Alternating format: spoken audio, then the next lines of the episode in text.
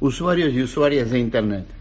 Bienvenidos a Ladridos al Amo, un proyecto de coladepez.com en el que entrevistamos a gente que se diría están en el ajo, pero eso es una, una, eh, una frase muy española.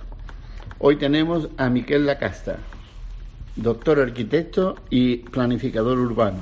En realidad tenía muchas ganas de tener a alguien que nos hablara de la planificación urbana porque nos hemos convertido prácticamente en expertos en la planificación urbana. Quien más o quien menos eh, tiene una posición sobre qué es lo que hay que hacer, sobre todo qué es lo que no hay que hacer, etcétera.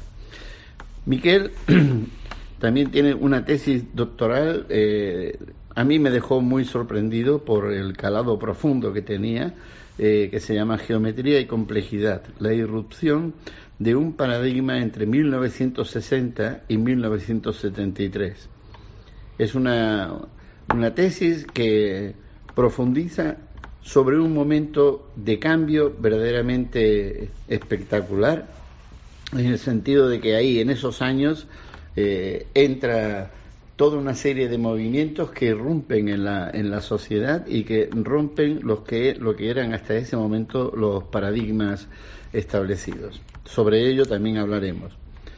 Eh, Miquel Lacasta también es socio de Archicubic y un, estudio de arquitectura que está en Cubic, el primer, perdón, el, el primer eh, coworking que se hizo eh, en España y está situado en Barcelona. Se dedica también a la docencia y ha ganado una serie de concursos que nos explicará, sobre todo en, en Francia. Muy bien, bienvenido el señor Miquel Lacasta. Buenas tardes, Luis. Encantado, encantado. Bien. Te voy a hacer una, una primera pregunta, eh, porque hoy día sí que somos sensibles a este hecho. Las ciudades están hechas. Antes parecía que siempre había márgenes en los cuales se podía construir todavía ciudades y tú ibas y las ibas habitando y ocupando. Hoy día, eh, con la irrupción masiva de habitantes en las ciudades y sobre todo con los problemas que estamos viviendo de la movilidad, nos damos cuenta que las ciudades están hechas y pareciera que los espacios para modificarlas son cada vez menores. ¿Es cierta esta percepción? Evidentemente las ciudades están hechas y no están hechas desde ayer. O sea, la ciudad es el invento más sofisticado que ha hecho el ser humano, cuando además entendió que si nos juntábamos muy cerquita uno al otro teníamos más posibilidades de sobrevivir y eh, aún hoy es realmente una excepcional que nos levantamos cada mañana y no salimos con el bate béisbol a, cargarnos al vecino. Eh, la manera en cómo vivimos uno encima del otro, uno al lado del otro, nos obliga a un cierto pacto de ciudadano en la que asumimos una serie de reglas que no están escritas y que quizá hoy se están un poco perdiendo también. Pero también es cierto que en los últimos grandes movimientos de estos 15, eh, 20 años eh, ha habido una transición de la gente que vive en el campo que se está concentrando en la ciudad. No hablamos, no hace falta hablar de China, de las grandes mega urbes de China, sino esta eh, población que se concentra cada vez más en las ciudades eh, y por tanto la ciudad es, en tanto que invento sofisticado, un dispositivo que se va reinventando y sobre todo también que ha cogido un papel preponderante para poder ser o estar en primera línea contra el cambio climático. Mm. Gestionar una ciudad eh, hoy en día tiene en el punto uno la capacidad de poder transformar y hacer algo que penetre en la realidad y en la sociedad, por ejemplo, contra el cambio climático. Esto es fundamental. Eh, ¿Tú crees que puede hacer algo contra el cambio climático? Es el. O sea, ¿qué aspectos de la ciudad tú ves? Es el dispositivo principal para ello. Mm. O sea, eh, esto sería muy largo, que pueden hacer, ¿no? Pero eh, está claro que se produce una situación de mucha concentración de gente en relativamente poco espacio. Eh, eso genera, lógicamente, hay un punto importante pues, de emisiones, de necesidades, de, intercambios, etcétera, etcétera, que consumen un montón de energía, pero a la vez de eso, a la vez que ocurre esto, también tiene unas oportunidades que hasta ahora eh, ni tan siquiera se contemplaban. Hacer la ciudad que te nutre en términos físicos. Y los huertos urbanos, más allá de la moda, hay países donde están regulados y hay más que una tendencia, empieza a ser ya una realidad de que realmente llegues al metro cero, no al kilómetro cero, sino al metro cero. El hecho de renaturalizar las ciudades significa también convertir las ciudades en pulmón para que puedan compensar sus emisiones. El verde como infraestructura, igual que consideramos un río como una infraestructura para una ciudad, y eso es naturaleza. También consideramos una autopista, eso es más un invento artificial el verde hemos de entenderlo como una infraestructura de primer orden. el mm. verde eh, son árboles, el verde es todo aquello que protege al ciudadano pues de un ambiente enrarecido por precisamente por estar muy concentrado. ¿eh? Eh, solamente como aviso, que me tienes que convencer de esto a medida que vayamos hablando. Pero el argumento es tuyo, sigue dónde estaba. Sí. no, pero. El, eh, No, me refiero porque es cierto que el, verde establece otro tipo de relación con el ciudadano si pensamos en el cemento y el ciudadano, a pesar de que, como bien dices, eh, son dos infraestructuras que funcionan y con las que funcionamos, ¿no? Pero eh, la relación de uno a otro incluso en términos de volumen, eh, claro, el ciudadano teóricamente pierde mucho, ¿no? Porque a menos que metas un bosque, y hay algunas ciudades que tienen verdaderamente el bosque en la mitad de la ciudad, tenemos muchísimas ciudades donde el bosque no está. El ciudadano ha perdido mucho, porque precisamente no había una conciencia, digamos, global la globalización nos ha traído algunos problemas de gran calado, pero también nos ha permitido entender que eh, estés donde estés, el problema es común. Sí. O sea, si no eh, entramos en una dinámica muy, digamos, entre comillas, agresiva para revertir eh, lo que está ocurriendo con el clima, el planeta cambiará, nos echará convertirá el ecosistema en muy hostil para el ser humano, evidentemente el planeta seguirá, nosotros quizá no. Y esto ya no hace falta ya hablar de la legitimación de, esta afirmación. Está más que legitimado, científicos saben mil veces más que, yo seguro, eh, sobre que esto va hacia allá otra cosa es la rapidez, de gente que dice ya en el 2030 ya nos vamos, ya entra mm. en una dinámica que no hay vuelta atrás, otros el 2050, da igual cuándo, pero ya tiene que ver con generaciones. La distancia es de generación. Mis hijas, quizá mis potenciales nietos, a lo mejor ya lo van a tener muy, muy, eh, muy difícil. Y, la, y lógicamente esto es una inercia enorme. Eh, Hablamos de, la época del antropoceno, que es un concepto que a nosotros nos interesa mucho.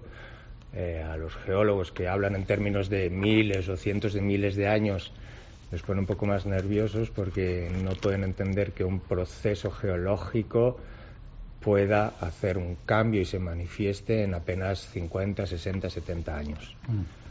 Pero los microplásticos, ya hay capas de sedimentos que tienen restos plásticos eh, ya hay materiales, minerales con trazas de elementos contaminantes, bla, bla, bla. O sea, la dimensión del problema no solamente es global, sino que a través de las redes, Internet, el poder conectarnos todos con todos, ha permitido también que la conciencia sea global.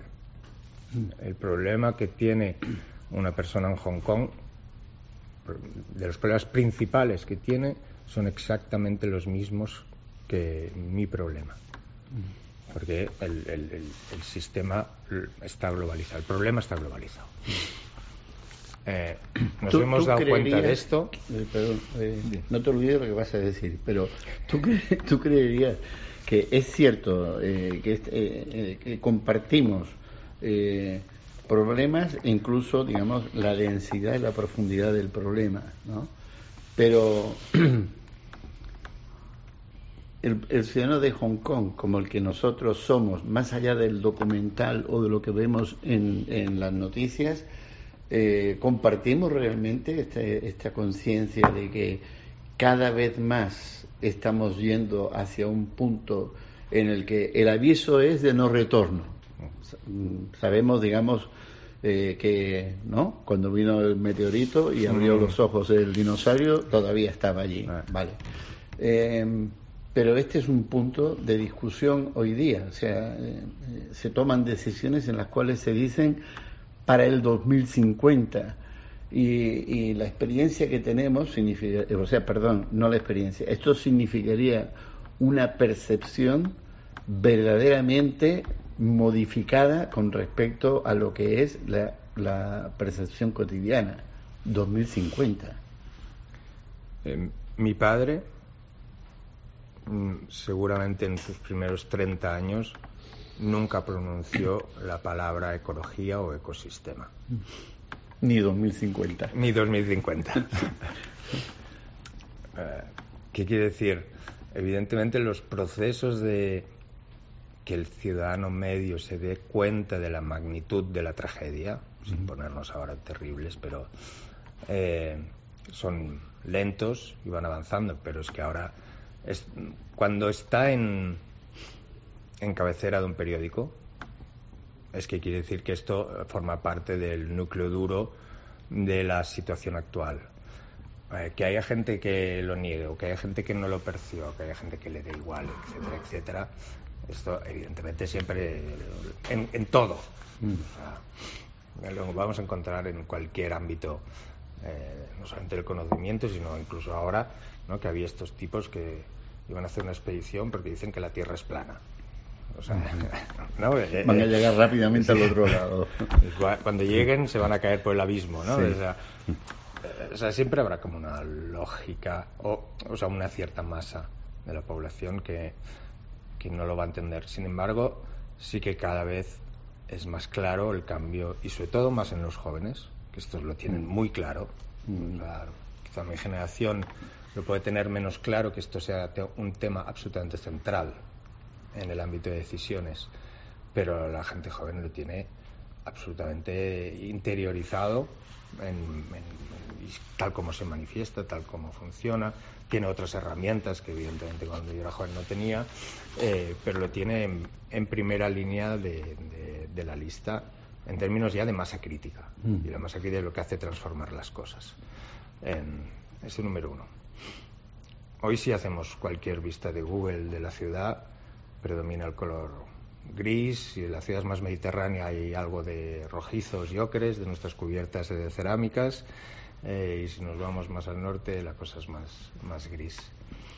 Esta imagen de Google mañana eh, o prácticamente queda como asimilado al bosque que también habrá en algún sitio donde casi todo es una cosa verde, o es que no habrá Google porque no habrá ni satélite y no habrá nadie para verlo. Mm. Con eso, sin ser tremendista, bueno, nunca me ha interesado ser, tremendista.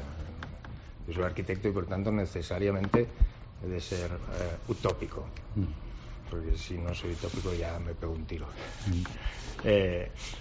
Eh, necesariamente tenemos que lanzar la pelota. Pero realmente nos estamos ya dando cuenta, incluso la urgencia cuando sale una cosa como el antropoceno, un palabra que es difícil de entender y cala tan rápidamente, un poco en, cualquier medio, eh, significa que allá hay una percepción clara. Mm. A mí que me digan que en Barcelona se mueren 3.000 personas por culpa de la contaminación al año, es un dato, me lo puedo creer más, me lo puedo creer menos. Pero si haces una encuesta a cualquier eslabón social de la ciudad, y dices, le pongo verde en la cubierta, eh, dudo que se vaya a negar. Le pongo más árboles en la calle, dudo que se vaya a negar. Hoy el verde se ha convertido realmente en instrumental. Antes pues, hacíamos estos jardines más o menos eh, rococó, ¿no? O afrancesados, eh, o, bonitos, casi como un producto de la mala conciencia de la cantidad de gris que extendíamos en el territorio. Eh, pero hoy ya nos hemos dado cuenta que este verde puede ser productivo. Cuando hablamos de paisaje productivo estamos hablando de que ya no es paisaje decorativo, sino que si tú plantas un montón de paulonias, que es un árbol que tiene unas hojas enormes, es el árbol más eficiente en absorber CO2. Y además, ya cuando la cortas, un metro cúbico de madera, prácticamente cualquier madera, es capaz de estocar un metro cúbico de CO2. Y si convertimos estos troncos, estas ramas, en material de construcción, quedará ahí estocado para siempre. Es casi la única opción de poder almacenar ese CO2. Porque si dejamos por crecimiento y por envejecimiento podría ir al árbol, el CO2 vuelve. Eh, evidentemente, si quemamos el árbol, el CO2 vuelve a la atmósfera. Eh, por tanto, ya empieza a ser una decisión que entra, por ejemplo, en el campo de la arquitectura. Si yo construyo en madera, lo que, aparte del programa que tiene mi edificio, viviendas, oficinas, lo que tú quieras, tiene un programa subsidiario que es de estocador de CO2. Está ahí guardadita en forma de, carbono, que es como ha crecido el árbol, eh, emitiendo el oxígeno. Entonces quería, siguiendo esa, esa línea, porque eh, habíamos hablado en alguna, alguna vez de la posibilidad de convertir a los edificios, o sea, de hacer semilleros de edificios. O sea, en lo que estás hablando hay una posibilidad de utilizar determinado tipo de semillas, no estamos hablando ahora de las semillitas, sino de determinado tipo de, programación de esta parte eh, verde que almacena y que almacena no solamente CO2, sino también otro tipo de gases que también son perniciosos, pero junto con eso se podría hacer lo otro, es decir, no solamente plantar árboles, sino plantar edificios donde las consideraciones del edificio fueran de alguna manera hermanadas con las consideraciones de los árboles? Esto es un poco lo que estamos intentando en algunos de los planes urbanísticos que hemos estado haciendo, en este caso en Francia, donde aparte de las decisiones o puntos de partida que hemos eh, tomado, de que el 35% del espacio libre se va a dedicar a plantar eh, realmente zanahorias, tomates y, lechugas. Y además mm. ya hay una empresa que lo gestiona, por tanto no es un brindis al sol y tampoco es una cuestión de voluntariedad de los Esto ciudadanos. en barrios. En un barrio que estamos diseñando. Ya contamos con la empresa que va a gestionar esto y ellos lo van a vender. Por tanto, hay un profit que van a sacar esta empresa y ya le interesa. Y, además, seguramente lo va a vender a la escuela que está a, 250 metros. Ya, ya, vamos al metro cero, ¿no? lo que decía mm. antes. Eh, pero un poco, y sobre todo a partir de, esta, de este proyecto, eh, hablábamos que mm, de empezar a pensar la ciudad también como la piensa un agricultor o su primo hermano más elevado, un paisajista, ¿no? Mm. donde él planta árboles, nosotros podríamos decir, pues un urbanismo de cultivo un urbanismo cultivado. ¿Por qué no pensar que plantamos edificios y que los edificios puedan crecer, de crecer, entender qué edificio pones uno al lado del otro. Sabemos que si plantamos ciertas cosas una al lado de la otra, eh, resultará que, una planta se va a comer a la otra o le va a quitar los nutrientes que, mm. y en cambio solo poniendo al lado, entre comillas, plantas amigas, esto es mm. una de, las prácticas habituales en la agricultura, em, se van a ayudar uno al otro. Se pueden retrofertilizar y una protege de que no vengan eh, mosquitos o no vengan eh, parásitos porque emite un tipo de olor, no sé qué. va esto, se está haciendo ya. Sí, esto, sí, esto sobre todo en la agricultura ecológica esto se hace. No, pero me refiero eh, con edificios, plantar edificios donde existe... Esto era más un, no sacar la arquitectura y, el y, la planificación urbana de su ámbito, digamos, tradicional, sino incorporar también la lectura del paisaje, del paisaje productivo en la planificación urbana. O sea, uno de los elementos que para nosotros es fundamental es que el urbanismo, la arquitectura y el paisajismo, más que primos hermanos, son hermanos directamente y participan de una concepción totalmente eh, igual. Mm. No es una disciplina con una frontera clara, otra disciplina con otra y otra disciplina, sino que todo forma parte de una misma lógica. Y incorporar esta idea del, del agricultor o del paisajista en el urbanismo nos eh, seducía a pensar que en algún momento podemos pensar en, hacer un, urbanismo de cultivo. Aquí mm. vamos a cultivar edificios altos, aquí bajos, aquí que nos den sombra, aquí que nos den luz, eh, aquí que nos alimenten de otra manera, no nos vamos a comer edificios, pero que nos alimenten. Mm. Eh, y un poco cambia el punto de vista. Mm. Conceptualmente cambia el punto de vista. Por el ámbito de decisiones también eh, se contamina, en este caso, en el buen sentido de la palabra. No, es interesante porque puedo ver desde la distancia que el ciudadano puede estar más abierto a este tipo de conceptos porque en cierta manera lo acerca a un mundo de donde procede, que es el mundo rural, donde existe este tipo ¿no? de, de proximidad entre los diferentes paisajes. Y además eres más o menos dueño del cultivo del paisaje. Lo llevas a la ciudad y en la ciudad sabemos que hay una cantidad considerable de fuerzas opuestas donde la búsqueda de ya sea, digamos, la ganancia, vamos a ponerlo así, con respecto eh, por parte de estas fuerzas, eh, no son muy propicias a, esta política, digamos, de, de cultivo urbano, ¿no? Mm, mm. Entendido el cultivo urbano ahora con esto que dices, que es el, el semillero de edificios, por mm. ejemplo. Esto eh, es más difícil esto en los países avanzados, a pesar de que no debería serlo, que en los países donde la proximidad todavía con las zonas rurales, como sucede en el caso de China, por ejemplo, eh, en principio parece que facilitaría este tipo de política, ¿o no? Eh, definitivamente no. En los países que han, entre comillas, sufrido crecimientos exponenciales en muy poco espacio de tiempo, eh, piensan desde la urgencia. Mm.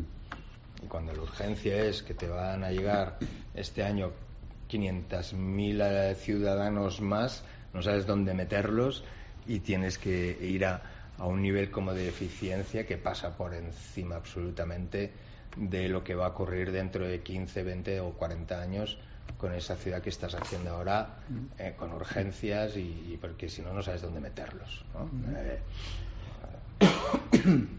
las últimas construcciones informales de, de, la ciudad de Barcelona se consiguieron erradicar con los Juegos Olímpicos. Estamos hablando del 60 al 92, ¿no? Mm. aún habían eh, asentamientos eh, tal.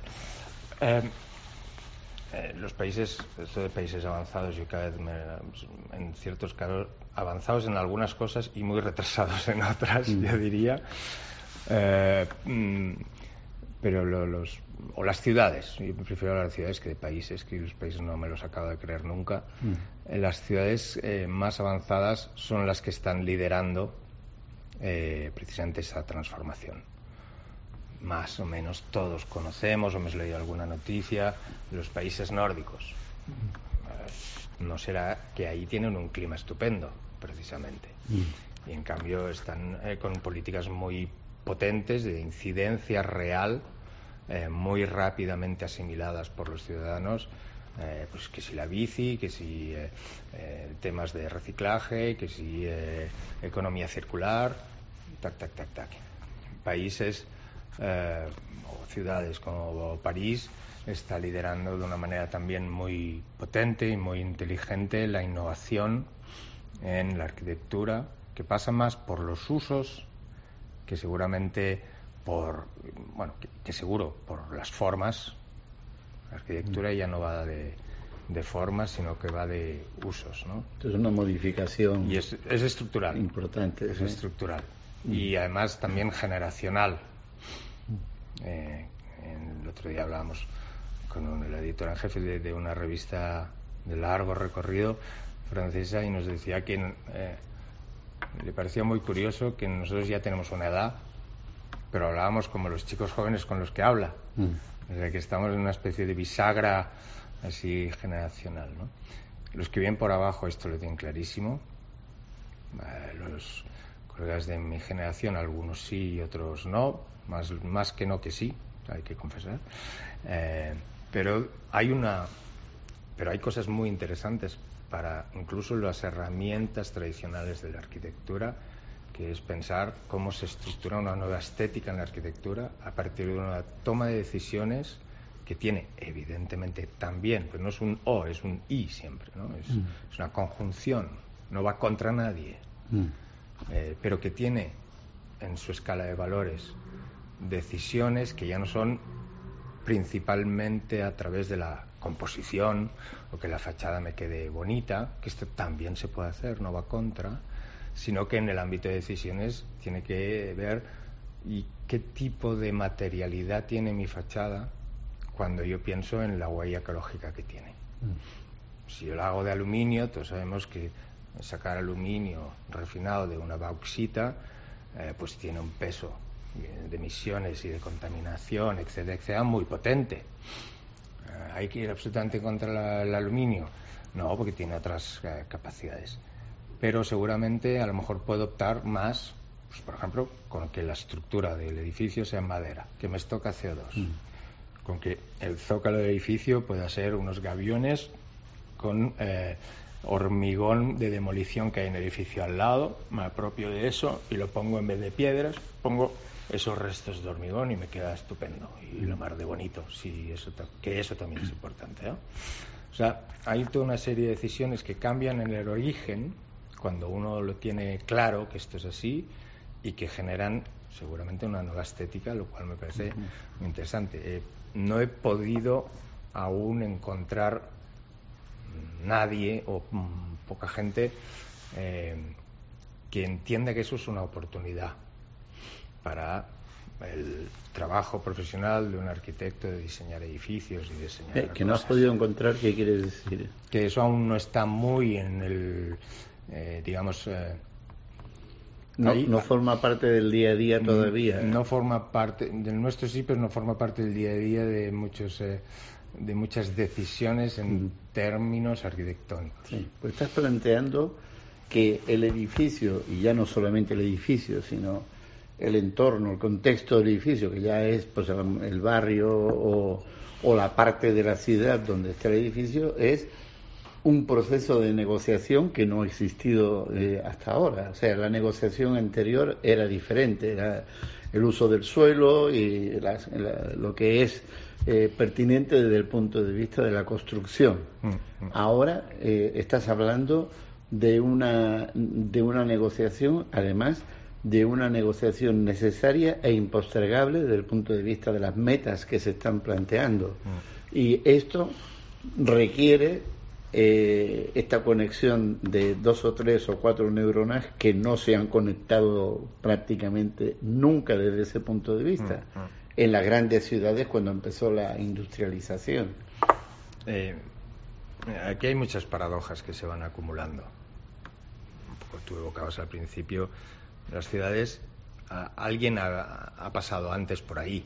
Mm. Y eso es un dato también fundamental, entender la inteligencia que tiene el lugar de todo lo que ha ocurrido antes. Y es primordial eh, saberlo leer. A ti te obligan a diseñar en el ahora, en tu tiempo presente, pero además con unas consecuencias muy potentes de cara al futuro. Cuando hacemos cualquier arquitecto un edificio, pues igual le dura 80, 90 años.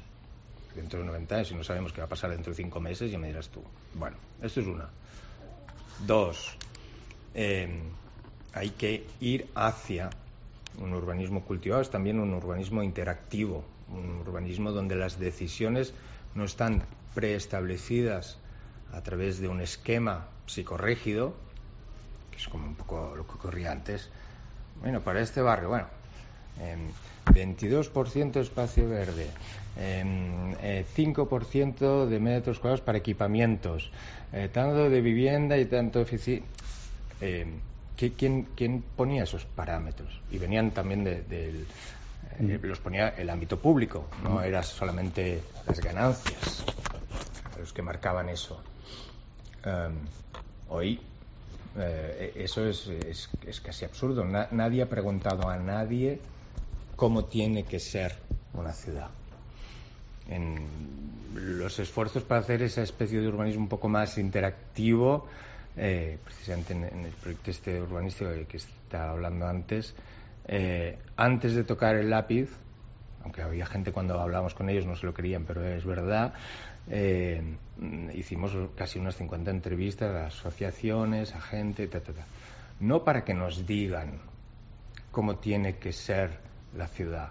Somos nosotros los que acumulamos y cruzamos eh, la experiencia, los ingenieros, la gente, los ingenieros medioambientales. Nos toca a nosotros cruzar los datos pero es que siempre falta un dato fundamental, que es la gente que ya está ahí, los que no se van a ir, eh, ¿cómo lo ven? ¿Qué quieren? ¿Qué necesitan? ¿Vale? Esa es una, una base de datos eh, eh, estructural para poder hacer hoy un, trocito de ciudad. Del despunte de algo que no forma parte de lo que es la discusión habitual sobre la construcción y reconstrucción de la ciudad, y claro, mm, visto desde, desde este punto de vista que digo, eh, ¿cuánto hay de esto? O sea, estamos hablando de lo que hacéis vosotros y otros eh, estudios de arquitectura que tienen esta preocupación y esta orientación. Vosotros hacéis también mucha docencia, por lo tanto tenéis un contacto privilegiado con gente eh, no solamente joven, sino gente que está en máster y que va a salir a la sociedad a hacer cosas, ¿no? Eh, pero también al mismo tiempo esta, esta consulta ciudadana no es eh, todavía lo habitual, no es lo que tenemos. Entonces... Mm, ahí sí que hay situaciones, eh, hablo quizá de Europa, mm. situaciones donde se ha avanzado de una manera más clara, desde el equipo excelente que ganó el concurso de la Rambla, hicieron un esfuerzo absolutamente delirante para hacer un, un, acercamiento a la realidad social de la Rambla. Y decir, antes de empezar a tocar eh, y a dibujar, vamos a ver qué es lo que ocurre ahí, esta es tu percepción, y qué es lo que los otros, o sea, los que viven ahí o comercian ahí, creen que ocurre ahí, para no quedarte solamente con un trocito de la información que es tu percepción. Ahí hay una parte que es fundamental, que es saber hacer las preguntas pertinentes. Mm. Cuando al principio esta idea, la palabra esta, el, palabra, concertación, había muchos arquitectos que se sentían profundamente eh, heridos, excluidos, excluidos automáticamente. Es que va a ser cualquier Mindundi que va a empezar como a dibujar y no sé qué. Y no, no, es precisamente de la misma manera que te escuchas al alcalde de turno de lo que quiere en la ciudad, que vendría a ser el representante ¿eh? de esta gente, pero al final acaba siendo mediatizado por pues, una tendencia política, por lo que sea. O sea, está mm. basculado hacia algún lugar. Y el alcalde no ha ido a preguntar a cada vecino lo que quiere, ya lo sabemos.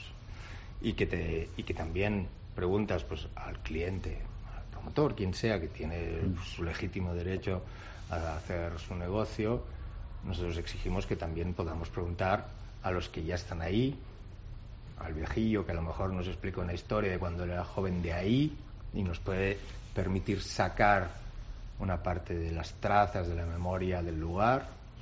Eh, y todo esto no para hacer, eh, digamos, ejercicios de nostalgia, sino primero por entender que hay un conocimiento que está en el subsuelo.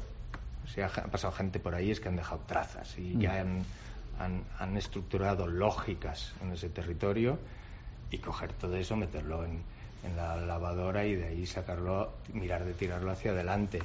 Y no solos. Eso sí que lo tenemos también muy claro. Nosotros trabajamos con un ecosistema.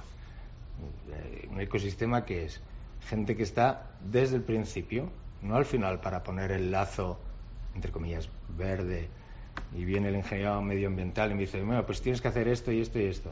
No, no, desde el principio. Eh, tampoco no hay tantos ingenieros medioambientales que sepan trabajar desde la concepción, es lo que no desde la solución solamente, sino desde la concepción. Eh, trabajamos siempre con sociólogos, a la hora de acercarnos al lugar, nosotros no tenemos la capacidad para hacer las preguntas en términos sociológicos.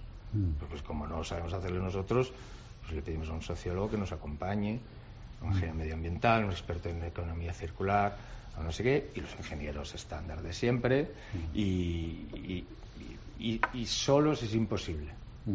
Eh, cuando tiene que ver ahora con, con la tesis, ¿no? Cuando tú te encaras con franqueza al nivel de complejidad de los problemas, siempre hay una conclusión ineludible y esto solo no me lo puedo comer. por muy bueno y muy estupendo y muy eh, capacitado que esté y muchos másters que tenga, esto solo yo no me lo puedo comer. Primero por, por tiempo, porque de momento todo el mundo tiene las mismas horas en el mismo tramo de día, pero aparte de eso, eh, por, por, por, skills, por capacidades. Mm. yo sé hacer cosas y sé que no sé hacer otras. Por tanto, tienes que acompañar desde cero, no es decorativo, sino que es estructural mm. para poder tirar las cosas y llevarlas un poco adelante. Si no, realmente lo que hace es mm, se marchita muy rápidamente o pierde el sentido. Cuando tú lanzas una calle o haces un edificio, esto sí, se lo repito mil millones de veces a los alumnos, atención que aquí esto va a quedar entre 80 y 150 años, muchachos y muchachas. O sea, vosotros mismos estáis haciendo un contrato a largo plazo. Y estáis haciendo un, eh, un, iceberg que tiene ocho partes enterradas y una que se ve y es lo que estáis haciendo, ¿no? Mira una cosa, eh, tenemos que terminar y este punto donde te has quedado es el punto que vamos a retomar y eh, y lo vamos a preparar un poco porque es, fundamental. Es en el momento en el que se pone junto o en el que se encuentran eh, las voluntades eh, complejas y diferentes de los ciudadanos con quienes tienen de, eh, de alguna manera tienen que recabarlas, analizarlas y sintetizarlas para darle forma al lugar donde van a vivir. Pero me voy a, eh, para terminar, me voy a traer a la, a, la tesis tuya, la tesis doctoral, ¿no? Eh, desde los años 50 hasta ahora, eh, con el crecimiento de la población y de la movilidad, estamos permanentemente en una lucha contra los márgenes, ¿no? O sea, hay ciudades que cada vez que te las explican, ha crecido de esta manera y esto es lo nuevo. Y entonces el centro de la ciudad queda casi como un vestigio de la edad media de esa ciudad, aunque estemos hablando de 100 años, suponte, ¿no? Una fotografía de la nostalgia. Claro, entonces, exactamente. Entonces, eh, ¿hay una idea de cuáles son los márgenes en los que nos estamos moviendo? Porque estamos hablando de este 80% de la población mundial que empieza a ocupar zonas urbanizadas. Y esto tiene muchas implicaciones culturales eh, que la vamos a ver en dos minutos. Pero, ¿esto se puede responder? La, la, lógica de la modernidad es una lógica de, digamos, de, conquista. Mm. Aún es la lógica de protegerme de la naturaleza. Mm. Eh, uno de los, eh, de los libros un poco de, también de referencia. Eh, en mi tesis era de Ilya Prigogine, el premio Nobel, que hablaba de un nuevo contrato. Y ese contrato es que la naturaleza ya no es el enemigo, es un aliado. Cuando tú piensas que la naturaleza es un aliado, el límite se difumina enormemente. E incluso dejas espacios para que la naturaleza entre. No es un límite cerrado, no es un muro, sino que lo que haces es una situación de crecimiento pero osmótico. De la mm. misma manera que yo necesito extenderme, tengo que dar cobijo a un montón de gente que me viene, mm. eh, voy a dejar también que lo que hay ahí fuera me pueda entrar. Y ahí es donde precisamente, en términos tradicionales, siempre se dice hacer arquitectura o hacer arquitectura desde el centro, desde los límites. Los arquitectos nos pone más ir a buscar los límites. Claro, por eso te Pero los límites eh, ahora son mucho más difusos o deberían ser mucho más difusos mm. y entonces ahí entra esa idea de negociación interactiva mm. y de, de osmosis, de idas y de vueltas. Es dejar crecer, porque es una necesidad fundamental de un montón de seres humanos, pero has de dejar entrar. Mm. Y el límite lo has de empezar a perforar. Es de permitir que las cosas te entren. Las cosas te entren es, tan tonto como, como, esto, que lo que vas a plantar te produzca también alimento mm. y que no tengas que ir a pillar los tomates de no sé dónde. No será siempre todo, o sea, no, no es una cuestión de absolutismos, es una cuestión de ir declinando hacia ahí. Hay que declinar rápido, pues si no nos vamos al garete rápidamente, pero hay que declinar eh, y entender que lo que tienes delante se puede convertir en tu aliado. Mm. O sea, la capacidad que tiene mm, es lo verde, para no entrar en, eh, como en, puntualizar ni especies ni historias, pero de purificar el aire mm. es enorme. Eh, y esto lo necesitamos dentro. No, no, lo echemos todo siempre hacia afuera. Hay cosas que hay que dejar entrar y, y casi con urgencia, te diría. Yo creo que todo esto que dices eh, tiene unas implicaciones eh, considerables. Esto está chupado, hombre. Está chupado, pero desde mi punto de vista, que no es un punto de vista personal en ese sentido, sino que eh, lo notas y lo ves expresado en muchas muchas partes constantemente dentro de lo que es el escenario público. Es cierto esto que dices y esto también trae todo aquello que se considera, y yo creo que equivocadamente, pero no importa, que se considera cambio climático. Mm, mm. No. O sea, el tsunami no es cambio climático, pero forma parte, y en, los lugares donde el tsunami forma parte precisamente de algún tipo de ritmo cotidiano, pero que no son cada día, sino que son a lo mejor 20 o 30 años, eh, hay que negociarlo también y lo que sabemos es que no está negociado por el tipo de países que son, a pesar de que ahora tienen ya boyas en alta mar que les permite por lo menos saber que viene, pero el tsunami es la cresta, o sea, hay muchísimas otras expresiones del clima en los cuales teóricamente nosotros intervenimos y en otros que no, y estamos haciendo un esfuerzo tremendo, a lo mejor para eh, en las partes que no intervenimos ver cómo se cambia eso. ¿no? Mm, mm. Esto es una discusión que me da la impresión que cada vez va a ir eh, ocupando una centralidad dentro del debate público porque hoy día todavía estamos en que cualquier excentridad del, del clima es cambio climático. Mm. y no lo es simplemente. Eh, tenido la evolución también. Sí exactamente he tenido la suerte de en los años 80 de hablar con Michael Budico, que fue, digamos, el, científico ruso que colocó el cambio climático en el centro de las discusiones entre climatólogos, etcétera, y, lo que él decía es tocar el clima en este momento sin saber qué es el clima, ojo. Es de loco. Eso, bueno. Pero la pregunta que te había hecho sobre cuáles son los márgenes, porque claro, vemos las ciudades desde el punto de vista de los márgenes. El caso de China es el más exagerado porque hoy día eh, tú estabas viviendo en una chabola y te levantas en la mañana y tienes medio millón de personas alrededor y dices, bueno, pero esto qué, ¿Qué es, pasado? Claro. Eh, pero ¿tú crees que hoy, sin, sin eh, entrar en el romanticismo en serio, se podría escribir un libro como On the Road? de Kerouac. El libro este, digamos, donde hay una travesía de un país que se presta a la travesía, además, ah. eh, en la carretera, es que se escribió ese libro en unos años, que además son los años de tu tesis, y eh, se acabó. Mm, libros eh, hemos visto en cine, pero en cine nos parece realmente que es un remedo bastante vulgar del libro de, de Kerouac, ¿no?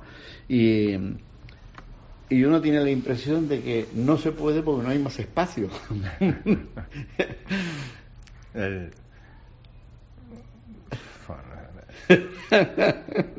más jodido. es que tiene mucho que ver con, la complejidad que tú mencionas en la, en la tesis, donde precisamente esa complejidad se ha comido una parte sustancial del espacio y esa parte sustancial del espacio que se ha comido, podríamos decir, se ha comido también una parte sustancial del romanticismo o de una forma de ver los paisajes en los cuales tú, como decían los hippies entonces, eras parte de, ese paisaje, o era tuyo, o, y ya eh, trascendías en el espacio y todo lo demás. Pero hoy día, eso pareciera que, como quieras trascender ahí, este, te vas a envenenar. a ver, solo un apunte también para poner un poco la de qué estamos hablando. Me, he referido más a lo, a lo verde como infraestructura, pero también mm. cada vez lo estamos abandonando más para hablar de lo vivo como infraestructura. Mm. Primer punto. Eh, vamos a hacer como el árbol de las especies y resulta que el ser humano es un mamífero más, es una especie, es un animal más. Mm. O sea que no estamos excluyendo cuando decimos o el verde o la naturaleza. Nosotros somos naturaleza también. O sea que estamos en la ecuación de lo verde. Eh, y, hay esa, digamos, eh, em, lectura eh, que centraliza todo lo otro como lo otro, por decirlo así, simplemente por tener conciencia de uno mismo, no quiere decir que nosotros también seamos lo otro. No sé si me he explicado, pero. Totalmente. Gracias. la segunda, eh, es que el nuevo on the road igual se explica con una travesía por el paisaje de la ciudad. O sea, cuando la ciudad se vuelve paisaje, lo que, lo que a lo mejor lo tienes que hacer en autobús o en metro, pero no eh, necesariamente tienes que coger las míticas autopistas americanas que te cruzan el país.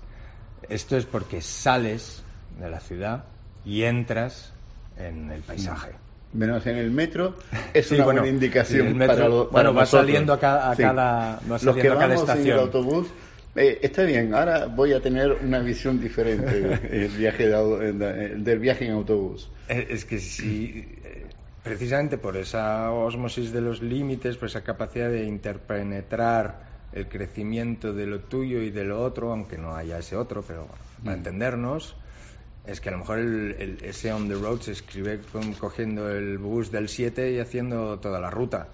Y ese es el nuevo paisaje. Ahora tiene que ser como tal, paisaje. Y por tanto te tiene que proteger, te tiene que alimentar, te tiene que eh, permitir respirar mejor, te tiene que dar las condiciones del paisaje y además pues te puedes enchufar al, a un enchufe y tienes ya 5G o 7G o lo que venga ahora. O sea, tienes que sublimarlo de tal manera que te permite escribir exacto. un librito precioso sobre este viaje en el autobús. Eh, eh, exacto. Ya, depende del talento y, seguro que no llego vamos. Pero no además tiene mucho que ver precisamente el libro que con, con esa especie de década larga absolutamente prodigiosa que aún somos una especie de mm, subproducto de, ese momento mágico donde sin internet casi que toda la gente que tenía alguna neurona suelta se puso de acuerdo y construyó una cosa tan fantástica como, como la contracultura. Es decir, no fue a abolir la cultura, sino que lo que propuso es un modelo alternativo a la estructura cultural de códigos de ese momento. Estoy acabado de, hacer un pequeño texto precisamente que hemos pasado de la contracultura a la no cultura. Nos estamos escandalosamente acostumbrando a vivir sin cultura, en la no cultura. y, eso es, terrible, es, es, demencial. es demencial. Vamos a dejarlo aquí, por, más que nada por el tiempo, pero te tengo, no, no, eh, te tengo fastidiado porque has, dicho algunas cosas sobre las que hay que, volver y siguiendo con esto yo eh, eh, publicaba hoy un artículo precisamente sobre el, problema, digamos, de la planificación urbana y de qué manera hoy día vivir en la ciudad significa eh, que te conviertes en, en, un, en un, difusor de, datos que no sabes para dónde van y esos datos cuando regresan no regresan a ti, sino que regresan a muchos otros lados y tampoco sabes qué es lo que se hace ahí. Entonces, esta persona imaginaria del artículo, cuando llega a, lo para un policía y le dice todo lo que sabe de esta persona, entonces la persona piensa, ¿no? Eh, dónde fallé, eh, qué fue lo que hice que, que, he dado tanto de mí. Y, y decían gratuitamente además. No, tu fallo fue vivir.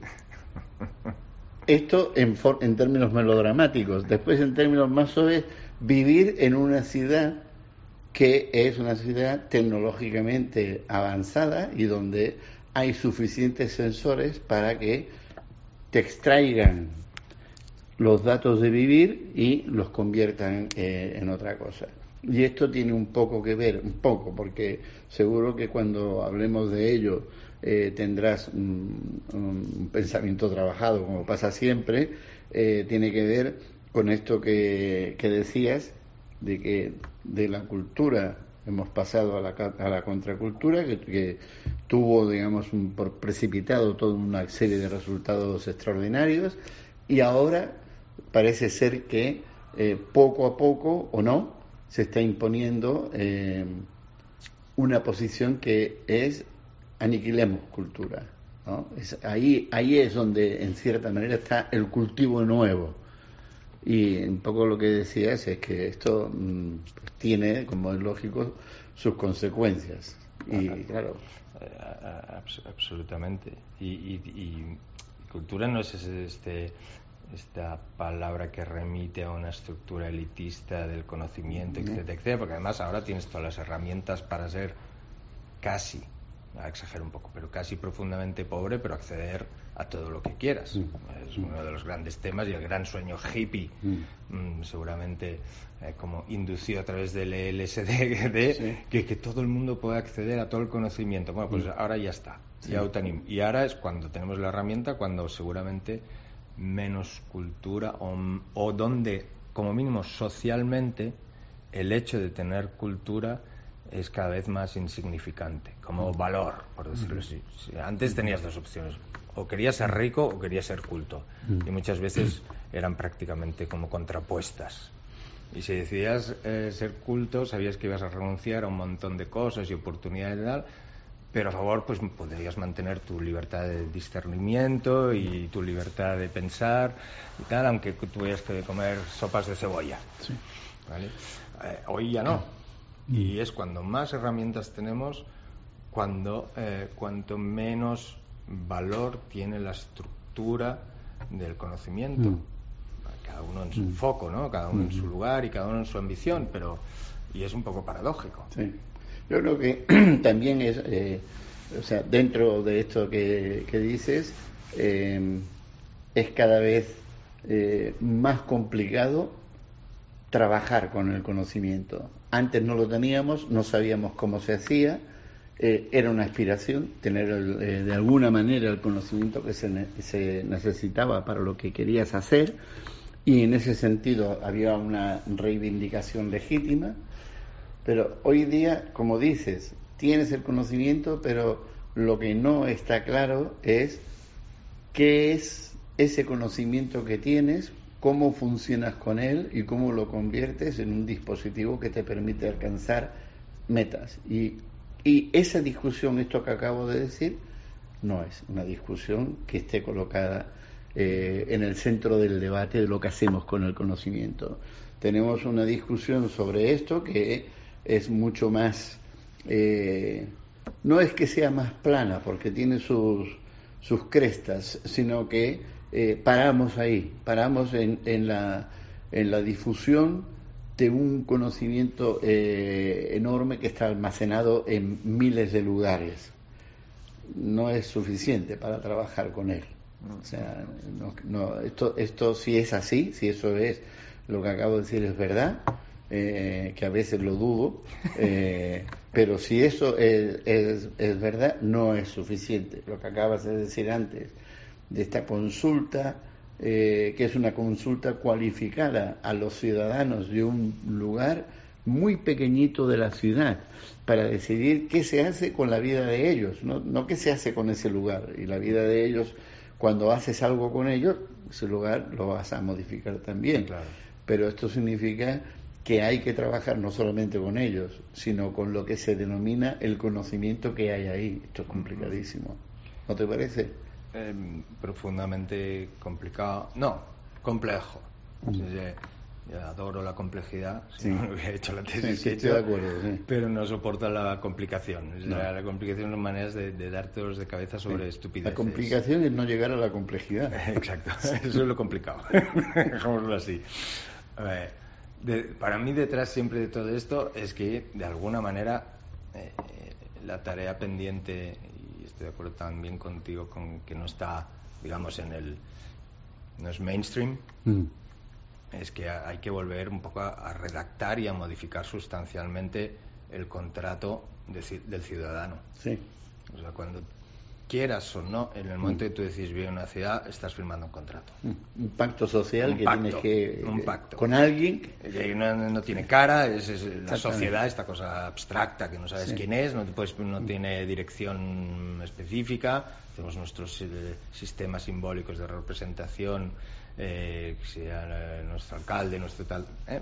Pero la sociedad, wow eh, ese pacto, claro, no vas a hacer con el vecino al lado porque hay muchos más vecinos y ese también tiene sus vecinos. Y, este sale con el bate. Exacto, este sale con... Vaya, me cachis, no volveré a poner la música alta, perdón.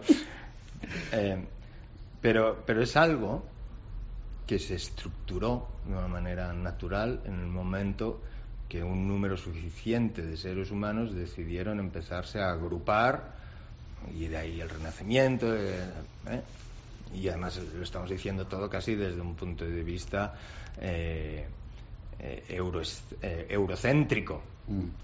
Eh, pero hay un montón de lecturas muy interesantes hoy de que reescribir la historia no desde el eurocentrismo. O sea, oiga, la pólvora que ya existía, en los chinos, la escritura y la imprenta es de antes de Gutenberg. Mm. Pues no la hicimos nosotros. Aunque de alguna manera o por alguna razón hemos tenido más capacidad de dominación, hemos escrito la historia a nuestra conveniencia. Mm. Eh, eso también mm. esto da para sí. 230 podcasts. Sí. y, Los haremos. Y no soy yo el indicado tampoco. Muchas gracias, eh, doctor Miquel Lacasta, por esta fascinante charla sobre el eh, sobre el urbanismo, o sea, es que eh, cada vez más nos estamos, insisto, lo dije al principio, nos estamos convirtiendo en expertos de algo que antes eh, nos pasaba y ahora queremos que lo que hacemos les pase a, en este caso, la, la ciudad. Pues bien, usuarios y usuarias de Internet, Espero que hayan disfrutado de este ladrido salamo. Regresaremos con Miquel Lacasta en algún momento porque han quedado temas eh, muy interesantes en, el aire. Eh, y como ya sabéis, este es un proyecto de coladepez.com. Bienvenidos y hasta la próxima. Hasta la próxima, encantado.